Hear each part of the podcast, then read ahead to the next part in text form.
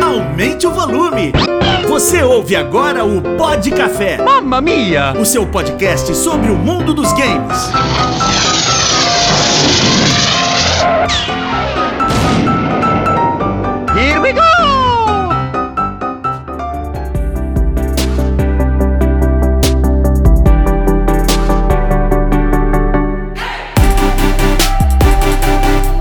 Muito bem, senhoras e senhores, começa agora o Pod Café, o seu podcast sobre games. E hoje, continuando a nossa série, o segundo episódio da nossa série de um bate-papo com a indústria brasileira de games. A gente está trazendo uma série de empresas, uma série de desenvolvedores aqui para falar dos seus games. E no episódio de hoje, a gente vai bater um papo com o pessoal da White Vortex, que desenvolveu o Hidden Shelter, um jogo de terror em primeira pessoa, algo que vem faltando no mercado nacional de jogos, né? E até no mercado AAA, no mercado uh, exterior, a gente vê muito pouco sobre games de terror e o pessoal tá trazendo aí esse game. A gente vai falar com o Renan Barreto, que é game dev, e o Thiago Neri, que é o programador. E antes da gente ir pro nosso bloco, pro nosso bate-papo, não esquece, é claro, de passar nas nossas redes sociais, Pixel Café BR. Lá você encontra meme, notícia, muita novidade, conteúdo todo dia aí para você que curte jogos, curte esse universo e vamos para viradinha de bloco e na sequência já o bate-papo com o pessoal da White Vortex.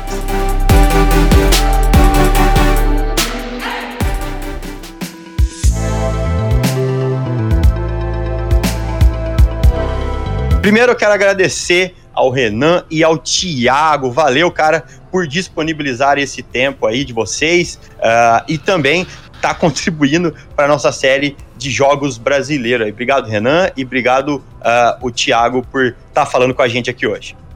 Ah, maravilha. A gente que agradece o convite, né, Tiago? Com certeza. Cara, é, vamos lá. É um, é um tipo de jogo que a gente ama, ama mesmo aqui. Quando a gente vê um jogo de terror bem feito, a, a, gente aqui fica muito feliz, porque é um negócio que é, acho que todo mundo cresceu jogando jogos de terror aqui. A gente vem de Silent, vem de Reze, que é um negócio que a gente fala muito até hoje. É muito legal saber que tá saindo um jogo brasileiro de terror. E aí eu queria que vocês primeiro falassem da White Vortex, né? E falassem um pouco também da inspiração de vocês aí, de onde que veio a ideia de produzir um game de terror, o que, que vocês cresceram jogando, enfim como que vocês construíram, começando pelo Renan? Bem, primeiro, obrigado pela oportunidade aí, realmente de conversar com vocês, é bem bacana a gente poder falar do nosso trabalho.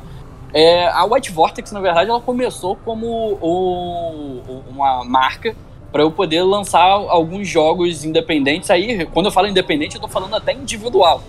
Né? Eu lancei é. o, Order from Chaos, que é um RPGzinho de 25 a 30 horas é, de duração, né? mas levou duas mil horas para ser feito sozinho depois disso a gente, eu conversei muito com o, Thiago. Aí o, o Thiago, por ser programador profissional, né, um cara que entende muito mais de programação que eu, que sou super novato na área de, de buscar e aprender um pouquinho mais essa parte de programação, é, eu vou mais enxerido de querer aprender, de querer descobrir.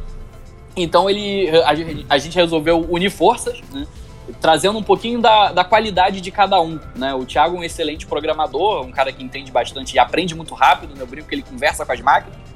É, enquanto é. isso, eu tô. Eu, eu, trabalho muito com a parte da, da, da criação de história, do, da ambientação do cenário, da, da dinâmica de como o jogo é jogado. Até que a gente chega um momento que a gente tem que conversar sobre como unir né, o trabalho da programação com o trabalho da criação mais artística. Mas eu diria que o, o próprio Hidden Shelter, a gente, a gente foi um grande desafio para a gente que a gente se impôs. Não foi necessariamente uma necessidade mercadológica, ou a gente, não, ah, isso aqui é, o, é um insight que a gente teve para trazer para o mercado. Não, isso foi realmente um desafio quase que pessoal nosso para mostrar, olha, a gente é capaz de entregar um jogo fazendo com duas pessoas com um budget total de zero reais. Zero reais. Então, então a gente fez questão de utilizar todo o nosso tempo, né? Tudo que a gente podia dispor. E quando eu falo tempo, eu tô falando ir dormir 3, 4 horas da manhã e acordar às 6 de novo, né? 7 horas de novo. Mas vou deixar o Thiago falar um pouco também dessa experiência que ele tem com, com esse lado de programação e trazendo para dentro do Hidden Shelter também, que tem, se tem alguém que me ajuda muito em tudo que eu faço aqui, é esse rapaz. Um dia ele chegou para mim e falou: Vamos fazer um jogo. E eu olhei pra cara dele e falei, Renan, você não sabe o que tá fazendo. Não é assim. Não é assim, Renan. A gente vai, a gente vai, vai perder nossa vida social. nós vamos perder fim de semana. E calhou que aconteceu a pandemia que meio que ajudou a gente indiretamente, porque a gente acabou que é, a gente podia dar desculpa para nossas esposas. Estamos em dizer, casa. Não, amor, esse fim de semana não dá para sair. E a gente praticamente gastou todos os nossos fins de semana dos últimos seis, sete meses trabalhando incansavelmente. Foi basicamente dividido dessa forma, né? Renan, criativo do jeito que ele é, é escritor de vários e vários livros, eu falei, ah, bom, se for para fazer jogo que realmente seja com o Renan, porque eu falei para ele, eu falo, eu falo muito para ele, eu não tenho a ideia de criar do zero, mas se tu me der um ponto de partida aí para frente, eu faço vou, vou embora. abaixo. Vai é. ladeira abaixo. E aí as ideias borbulharam nas na nossas cabeças e foi progredindo. E aí Renan foi fazendo a parte, digamos, de montagem do cenário, da casa, e foi para quem uma, uma curiosidade, são mais de 8.500 itens dentro Cara, da casa. eu vi, eu, eu posicionado vi o... um a um. Eu, eu, eu, vi realmente o, vocês fizeram um release, né, mostrando o ambiente lá, tá, tá animal assim, o nível de detalhe. Né? Tá, nossa, é, muito, muito então, legal. E, e aí surgiram vários desafios que a gente chegou e falou assim: então, vamos querer fazer um jogo com o melhor gráfico possível em 3D bonito.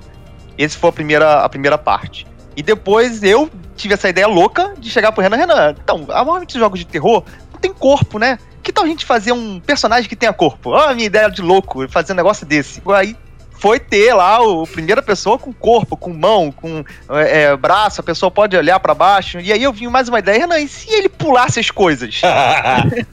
E aí eu, então, aí a gente botou um sistema de pulo no jogo, e aí foi progredindo, é, é, é, como eu vou dizer, tijolinho a tijolinho, a gente foi progredindo o jogo, colocando cada vez mais coisas, e a gente lançou o jogo e finalmente dissemos assim: acabou concluímos. Uhum. E aí, horas depois, alguém posta lá no, no, pra gente. E suporte a controle? aí eu abaixei a cabeça, meu Deus, e lá vai mais uma noite perdida para botar suporte ao controle. Aí botei suporte ao controle no outro dia. Então, e se tivesse é, um brilho melhor no jogo. Aí o brilho, mais brilho. Gente, o jogo é pra ser escuro, mas algumas pessoas reclamaram, então, mais outra noite perdida. E assim foi, a gente tá realmente melhorando ainda. Algumas pessoas até é, é, elogiam o nosso trabalho nesse sentido, porque a gente tá querendo ouvir a comunidade, saber o que, o que eles gostaram, o que não. E a gente é, é, está aberto a ouvir e remanejar o jogo da melhor forma possível para atender realmente essas pessoas que são os jogadores como a gente, que são apaixonados por jogos, como a gente é também. É né, meio que entregar o jogo, na verdade, não é o fim do caminho, né? É, é uns, sai, 80%, né? Ou menos, é, Vamos dizer que até entregar o jogo, de certa forma, é como se a gente estivesse andando numa estrada com asfalto entregou o jogo, a gente entrou no off-road. então a gente tá ali no Rally Dakar, porque as pessoas começam a falar. E olha, tem que mudar isso, tem que melhorar aquilo. E a gente começa a ouvir as pessoas. Tem muita gente que às vezes fica chateado de ouvir alguma crítica negativa. Pô, isso não ficou bom, isso ficou ruim. Mas a gente não, a gente olhou de uma forma extremamente construtiva. A gente falou, não, isso foi um desafio nosso pra gente, né? Então é, a gente tem que entregar o melhor possível para as pessoas. Então, quando a gente recebeu os feedbacks, a primeira coisa que a gente fez foi conversar, ouvir tudo que as pessoas estavam falando e no primeiro final de semana, e quando a gente fala primeiro final de semana, a gente recebeu os feedbacks na quarta, né? Então a gente no primeiro final de semana já começou a fazer um patch enorme com um monte de mudanças. Tanto é que às vezes a gente vê vídeo no, no próprio YouTube falando: não, olha só, o patch melhorou bastante, isso, isso, aquilo. Mas é engraçado como que a, a maneira como as pessoas jogam é totalmente diferente daquilo que a gente imagina. Né? Eu, eu até brinco que ontem mesmo eu lancei um patch pro jogo de RPG que eu lancei no meio do ano passado. Porque tinha gente quebrando o jogo de uma coisa que eu nem imaginava que era possível. Então, e isso aconteceu muito também com o Hidden Shelter, né? A gente tinha uma expectativa de que o jogador fosse para a direita. Ele vai, pra, ele vai pular o lugar, ele vai para a esquerda, ele cava um buraco no chão, a gente não sabe como é que ele faz aquilo, e a gente tem que correr para fazer, com, fazer com que aquela experiência seja melhor possível para quem está jogando, né? Então a gente entendeu assim, saindo daquele lugar até de soberba, né? De que o criador entende muito mais da sua, da, do seu produto, né? Quando na verdade não, a gente não sabe nada. Quem sabe é quem tá jogando. Então a gente entende isso de uma forma bem legal, sabe? E agora falando do jogo em si. Como que surgiu a ideia de ir para um terror? Como que surgiu a ideia de da onde, da onde veio essas referências de vocês? O que, que vocês jogaram? Pode começar pelo Nery dessa vez. Ah, bom, a, a ideia de terror foi totalmente do Renan. A gente tinha outros projetos em mente, a gente tinha um, um mega projeto para se fazer, não sei nem se eu posso falar. Não, ainda não. É. ainda não.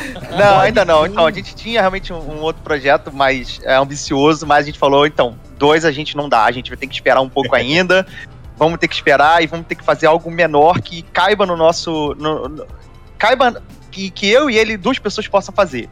Então a gente, ele tinha uma história já é, pronta sobre essa história de terror e eu falei, então, Renan, então acho que essa, essa dá, essa dá pra gente fazer, vai dar certo e, e vai funcionar como, como a gente é, pensa. E assim, a minha experiência de jogo é. é eu sou um PC gamer.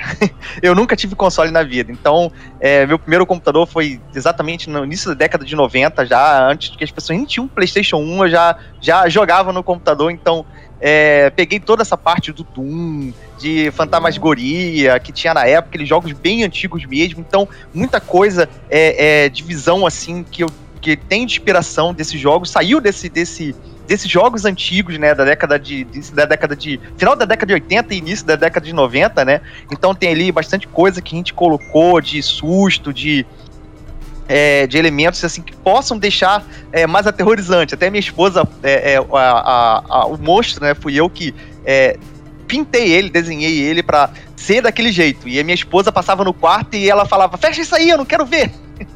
aí, ou seja, ela foi o meu termômetro de opa, acertei. Tá bom. Tá bom, agora tá bom, entendeu? Então foi é, essa experiência que a gente conseguiu aí entregar pro jogador, né? Sempre é, tentando falar com amigos, tentando, ó, isso aqui, a pessoa fala, não, isso aí realmente tá muito aterrorizante. Então é isso que a gente quer.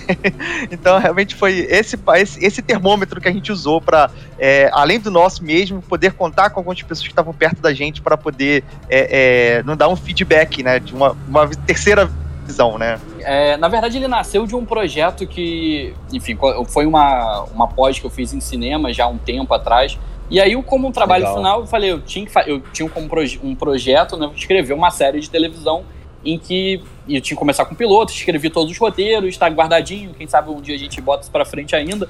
Mas é, eu vi que ali dentro tinha o, dentro daquele universo era possível extrair algo que a gente eu pudesse transformar num curta-metragem, essa era a ideia. Então a gente já estava conversando para a gente fazer o curta e, e seguir com as coisas. Mas aí quando eu e o Thiago a gente começou a trabalhar com essa ideia desse outro projeto que era maior, era muito mais ambicioso, e a gente falou que a gente precisava, na verdade, de um escopo menor, foi aí que a gente teve a ideia de pegar esse curta, ampliar ele, porque o, o, o texto do curta tinha 15 páginas, o texto desse jogo aqui tem mais 100, talvez, um pouco mais que isso. Né? Então o que, que a gente fez? A gente pegou esse texto, nesse lore todo, transformamos então no, na experiência do jogo. Mas escrever o jogo, ele não acaba também quando, quando a gente termina de escrever uhum. e começa a fazer.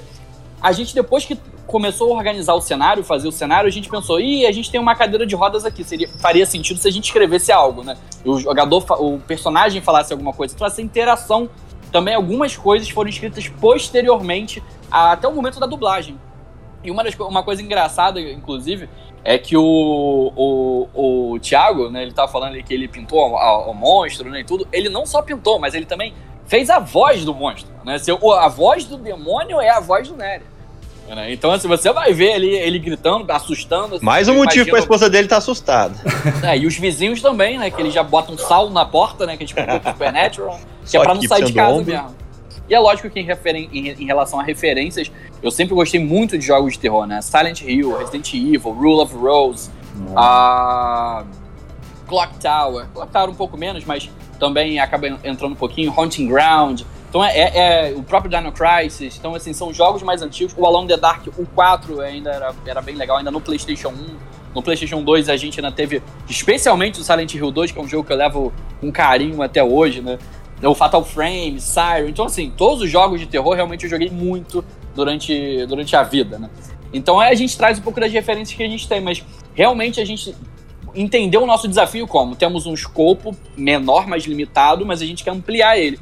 E a gente tentou trabalhar o máximo possível, aprendendo no processo também, né? Porque a gente até então, o máximo que a gente tinha trabalhado era um jogo em 2D, e não um jogo em 3D. O jogo em 3D ele tem uma série de, de características muito mais complexas para trabalhar, né? Existem computadores melhores. Então a gente no meio tempo a gente, eu tive que trocar de computador, né, para conseguir trabalhar. O próprio Thiago ele teve que fazer vários upgrades no computador dele para a gente conseguir entregar. Então foi um pouquinho nesse sentido que a gente conseguiu mostrar aí um pouco mais do, do Hidden Shelter para as pessoas. Foi legal que você falou, né, da, questão do do Nery dublando monstro e tal, que foi, é uma coisa que a gente queria, né, notou que assim, é como às vezes até agora está sendo, né, para jogos indies, ver eles sendo localizados. Dublagem é uma coisa mais comum para AAA, né, porque a gente sabe que também é um processo trabalhoso e custoso. Ainda mais considerando que vocês falaram que vocês começaram com um orçamento zero, né, vamos... A ideia de fazer ele dublado em português foi desde o começo ou surgiu depois, de repente, nessa, né, de ah, vamos adicionar isso, vamos adicionar isso, e se for dublado? E como é que foi esse processo de fazer a dublagem, né? Depois que eu terminei o texto, eu chamei amigos nossos para dublar, né? Gente, o, o, Guilherme, inclusive, ele fez novela muito tempo atrás, quando ele era ator mirim, mas assim, é um amigo nosso que fez Chocolate com Pimenta há muito tempo atrás, a gente brinca. Ele é amigo nosso já há muitos, muitos anos. O André também, que faz, inclusive, fez, inclusive foi, foi a nossa surpresa pra gente, né?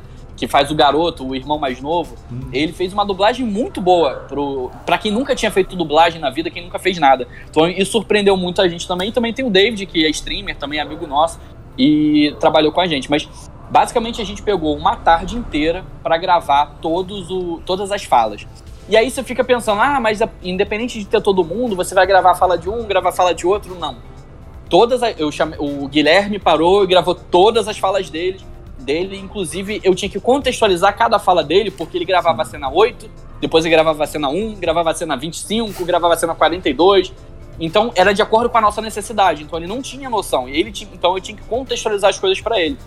E aí terminou o Guilherme, vamos gravar tudo do David. Acabou tudo do David, vamos gravar tudo do André. Então, no jogo, né, fica tudo bonitinho ali, como se estivessem conversando. Mas no final das contas, foi tudo gravado separado. Embora eles estivessem juntos no mesmo local. Apesar de ser programador, né, desde praticamente criança, né, que eu já comecei no, no computador, já trabalhando com isso, eu tive uma fase, fase na minha juventude onde eu era vocalista de uma banda de metal bem pesado. Olha aí!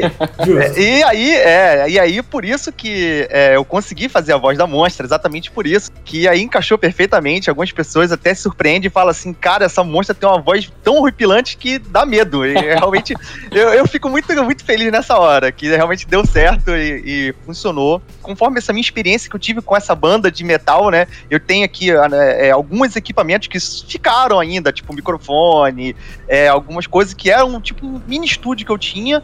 E aí, é, os programas tudo, eu usei tudo para me remixar, fazer todo esse processo de tratamento de áudio, para que tudo ficasse é, é, bom e bonito, né? Pro jogador também, né? Não ficar, tipo, chiado na voz, é, cortasse as cenas tudo direitinho para que é, é, tudo se encaixasse, porque, como ele disse, era tudo separado, a gente teve que cortar tudo. Em alguns momentos, é, as falas se sobrepõem, porque alguém, um, um, um, briga com o outro, por exemplo, um tá gritando e o outro fala, cala a boca! E aí a gente teve que fazer todo esse processo e eu ficava imaginando na minha cabeça, botando as cenas tudo em ordem e pensando, vai passar um segundo, não, aqui meio segundo, não, aqui vai passar tanto tempo e aqui vai cortar. Então foi realmente um trabalho. É, é, é, é foi gratificante, mas foi muito pesado fazer tudo pesado. isso. É, eu fazendo áudio, e aí ele fazendo outra parte também lá do, da casa, e aí eu comecei a fazer uma parte, ele fazendo outra, e no final a gente conseguiu juntar tudo e deu tudo certo. Não sei como, mas deu certo. Uh, eu ainda tenho, eu tenho até uns três pontinhos aí para colocar. Por um, favor. Quando, quando a gente terminou lá de fazer a, o, o, cenário todo, né? E aí o Thiago chega assim: e se a gente botasse uma lama e que o jogador andasse e fizesse e afundasse ao mesmo tempo com o pé? Né? Eu falei, eu acho isso legal. Ah, o que, que a gente, ele teve que fazer? Ele tirou todo o chão do jogo e colocou uma lama enorme. Então, no início do jogo, se você andar, você vai ver as pegadas do, do personagem realmente andando. Ah, Persona as pegadas da monstra, de tudo. Então, a gente teve o cuidado de tentar trazer coisas, coisas diferentes, né? E aí, quando a gente fala um pouquinho também... Esses outros dois pontos, um é... A gente preparou, na verdade, o texto de oito podcasts de terror para serem colocados dentro do jogo, né? E aí, dentro do jogo, a gente, a gente, pensou assim, pô, vamos colocar isso porque o, o, vai fazer sentido com a história, com um dos personagens. Ele grava podcasts, né? Só que aí a gente já tava já sem tempo Não deu tempo de gravar tudo, a gente falou, não, mas pelo menos um tem que ter, né? Vamos lá e colocamos, colocamos numa cena. O feedback das pessoas foi: eu não quero ficar ouvindo esse podcast até o final. então a gente botou como opcional, né, até um certo ponto. E aí, uma outra parte que a gente também colocou, a gente colocou, fizemos quase como se a, a casa fosse uma exposição de arte.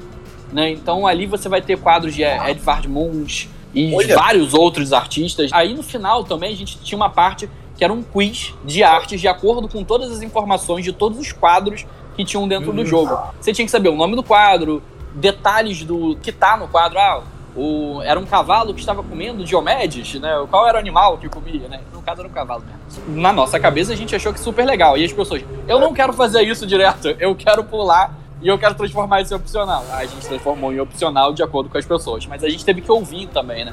Às vezes o que a gente acha legal não é legal para todo mundo. E uma das coisas que eu acho legal também nesse podcast, né? Já que tá na Netflix, acabou de ser na Netflix, é, eu achei um caso bacana pra gente falar. É, é, o caso que eu, a gente conta no podcast era basicamente o caso da Elisa Lam, né? Que a gente chama no, no, no podcast de Melinda Mali porque o. Hotel Cecil, né? É, porque Isso. eu fiquei lá nessa época. Eu, assisti, eu terminei ontem a, a série do, do, Hotel Cecil. É, eu não. Eu, eu, fi, eu, fiquei nesse hotel durante uma semana. Porque é era o único. Eu não sabia. Eu não sabia. Você bebeu água daquela É, você bebeu água? Esse é o problema.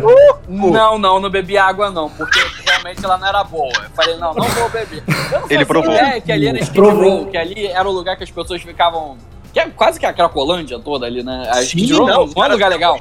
lá. Porque na época eu, fui, eu tinha ido pra E3 pra, pra, pra tra a trabalho, né? E aí quando eu vi, é, era, um único, era um único lugar que ainda tinha vaga que dava para ir andando até o centro de convenções. Foi assim que a Elisa morreu. Imagina por quê. Exatamente. não, e o melhor, não tinha o nome de Cecil, era, era Stay on Main. Exato. o nome do lugar. É o mesmo Eu... hotel. É um bagulho absurdo. E aí, não, no, e na série a mulher ainda fala, né? Fala, não, são duas entradas, tudo mentira, era uma entrada só. É, é, é o mesmo hall, um hotel vai até o terceiro andar, que é esse aí, e o, aí o resto pra cima é os dos craqueiros. É, não, isso você não sabia. E aí você. Ninguém, ninguém te conta essas coisas, né? e, e, e, o engraçado é que o.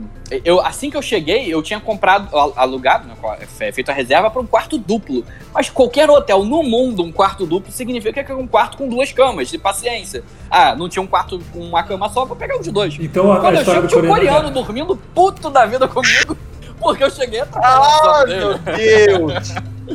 Então aí foi, aí foi, A primeira coisa que eu fiz foi descer com as minhas coisas e falar assim: meu, é, falar com o cara da recepção, eu preciso mudar de quarto agora.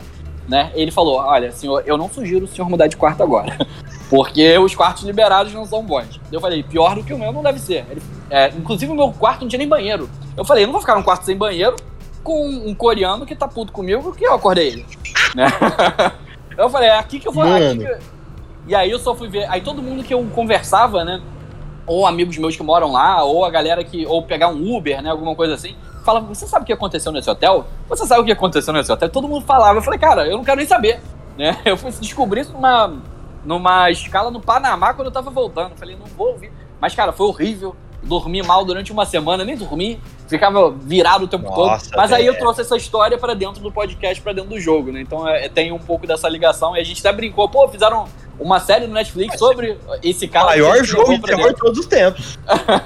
e, e assim, ficou, ficou, uma semana sem dormir e nem foi por causa da assombração, né? Porque o hotel em si também. Não, é assustador. E cara, eu, eu ouvi esse trecho do podcast, né, no gameplay, eu tava vendo umas coisas, eu sabia da eu, relacion, eu liguei na hora a história da, da uh -huh. Melissa, falei, ah, legal. Eu não sabia que a história do coreano era real. Não, é real. Tudo ali era real. Tudo é real. Cara, mas é, o nosso tempo já tá dando aqui. É, eu queria agradecer a vocês dois. Velho, sejam gente boa pra caramba, talentosos pra caramba. E agora uh, o, o Thiago, né? E depois o Renan aí para dar suas redes, o espaço de vocês e também falar onde está disponível o, o, game aí pro pessoal comprar, para adquirir. O Hidden Shelter ele já tá, ele tá disponível na Steam, né? Já lançado. Basicamente, é escrever Hidden Shelter no, na Steam, você vai encontrar lá para poder comprar. E inclusive vai conseguir ver também o Order from Chaos. A gente tem as nossas redes, que basicamente o que a gente mais usa mesmo é o nosso Twitter, né? Que é WVX arroba, é, underline games. vocês conseguem ver, porque o WPX nosso... Underline Games, mas vai estar aqui na descrição. Tá? Isso tá? aí, por favor. Eu sou uma péssima pessoa com memória, né? Eu tenho que escrever tudo, porque eu não esqueço. Mas espero é. que vocês coloquem ali. Foi um prazerzaço conversar com vocês. Foi muito bom, realmente. No, no Twitter também, né? É, a gente fica repostando as coisas no que eu posto e Renan reposta com o White Vortex, né? Eu sempre coloco alguma é, coisa que a gente está trabalhando no momento, alguma pitadinha, tipo assim, na próxima atualização vai ter isso. Então, é, lá você consegue ver todo o processo de como foi a criação no meu Twitter lá, né? Que você pode acessar pelo do White Vortex, né? Você vai entrar lá e vai conseguir acessar o mil, né? Que eu não lembro qual é o mil. é, mas é, eu acho que é Thiago TNS. Tô de acho primeira. que é isso. É, tô inteiro de primeira, mas você consegue ver lá todo o processo de como era. Por exemplo, a gente já trocou de carro, que tem um carro batido na árvore umas três vezes, por exemplo. Então, é, porque tem toda uma história. Então você consegue ver lá todo o processo que eu é, criativo por trás, quais os personagens, qual era antes, antes como foi tudo planejado as coisas, eu vou sempre alimentando, a gente alimenta as redes com as nossas. É, é, com as novidades e também com as coisas que né, já passaram também. Então, é, também dizer, agradecer também pelo espaço aí, pela oportunidade também aí. E é isso aí. então é isso, eu queria agradecer ao pessoal da White Vortex. Vamos ficando por aqui. Aquele abraço e voltamos semana que vem com mais um conteúdo. Valeu, galera!